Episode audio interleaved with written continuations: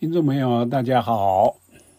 今天要为大家朗读的文章是《星云大师文集·迷雾之间》第二册“度一切苦厄”中的第十九篇文章：鼓励与责备。以鼓励代替责备，以赞美代替呵斥，这不但是教育上最好的方法。这也是做人处事最妙的高招。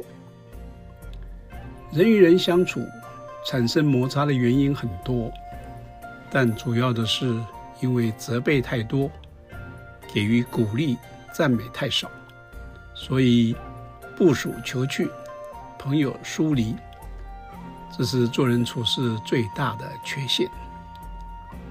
无人有两个眼睛，都是用来看人的。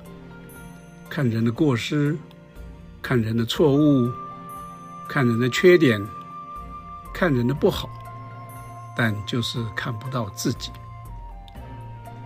人有一张嘴巴，也是喜欢说人的不是，说人的缺失，说人的短处，甚至自赞毁他。因为嘴巴的声音是讲给别人听的，自己不会听到。有些父母对子女责备过度，子女远离他去；有些夫妻相互指责过多，婚姻就亮起了红灯。有的朋友只知指责对方情义不够，不肯自我检讨，如此要想结交患难道义之友，就很难了。人之相处，也不是不能责备。春秋责备贤者，但必须是贤者才能接受责备。没有力量的人，更需要给他鼓励。马拉松赛跑需要很多的掌声，帮助他发掘本能的力量。国家的奖章、奖状、奖金，各种的荣誉。都是要给人鼓励的。猫狗也喜欢听主人的赞美，马牛也希望有主人的鼓励。树木花草也是要有和风雨露的滋润，才能成长。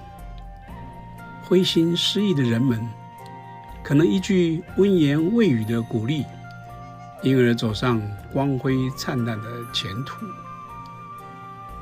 现在的社会，地位低的人，如农工、平民、部下，都容易受到上级的指责。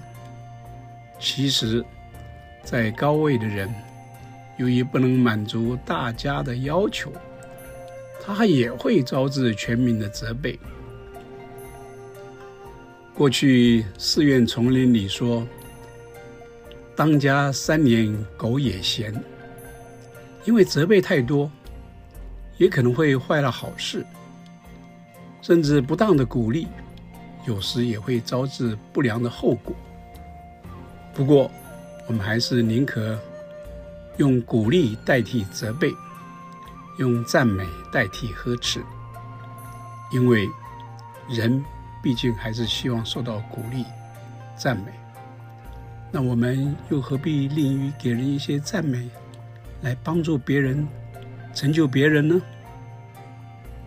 感谢您的收听，我们下次再会。